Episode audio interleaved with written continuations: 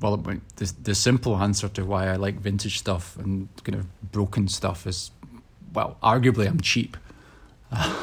but beyond beyond that, I think there's quite a lot to be learned from older stuff or used stuff. And what I really enjoy about it is if I find a nice item, especially like I say a vintage design item that's maybe been used or broken or needs to be repaired or repainted or something like that, then you, you learn quite a lot about the objects through the process of renovating them and, and putting them back together, fixing them. So, for example, I, I recently bought a whole bunch of you know design chairs, often which are you know got broken legs or you know broken screws or whatever, and I'll replace them and I'll understand how they go together. Or even more complex stuff as I started buying vintage espresso machines, which are designed by famous designers back in the sixties and seventies and these are a little bit more complex. So you learn a lot about you know putting together you know how an espresso machine works, how you put together all the components, what the the materials are used, what the techniques are used to assemble them, and actually that's quite a nice learning exercise in itself. So uh, when you're repairing them, you mean that you try to restore them to the original state. You don't really put your original thought into it. Well, I think it depends on the objects.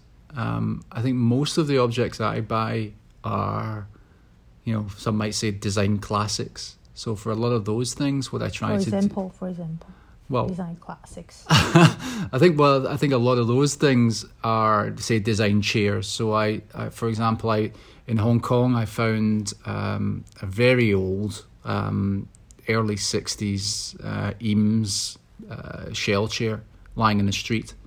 Um, and we were walking along the street, and I could see it from miles away, and I knew exactly what it was. But you never quite know whether it's the real one or whether it's some copy version. And this one turned out to be like a you know a really nice early kind of Eames chair, but it didn't have a base on it. It didn't have any screws in the bottom of it. But I still picked it up and took it home, and then eventually sourced an original base on eBay, and I found the right screws and the right shock mounts, the rubber parts underneath, and I you know pieced together these part all the parts necessary to build this vintage chair from all over the world.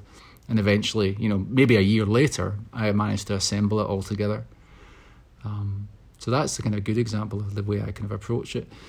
And yeah i mean there's a i'm joking about being cheap and being that that being one of the motivations for me buying kind of vintage and broken things. But but there's something true about that. Like some of these design pieces are super expensive if you buy them new um, and sometimes you can pick up a bargain, or you can find it in a flea market, you can find it in the street, and maybe maybe you know other people don't see the value in a broken chair, but you see actually what it is and what it can be. No, no, you digress. My question is, so you you don't put your thought into it?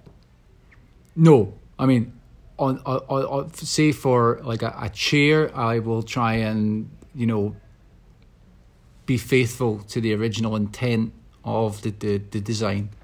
Um, if it's a coffee machine, it's a little bit different because often those things are rusted or they need to be repainted or whatever, and then you can select the color or what you want to do with it. And maybe for certain items, if it's not like a super classic piece, then you can start to think about doing like your take on on the item. Um, but I, I rarely modify things. I rarely, you know, will take a famous piece and change it. What I will do is if if there's say I stumble across an interesting road sign or an interesting, you know, like uh, I, I collect, seem to collect road cones and road furniture and stuff like that. And then I'll bring these pieces home and maybe put them together with a piece of aluminium tubing and, you know, a, a cone or something on the top and I'll make a light out of it. Um, and so combining these find found items into, you know, something new is something I do quite often but they're not often famous or renowned pieces.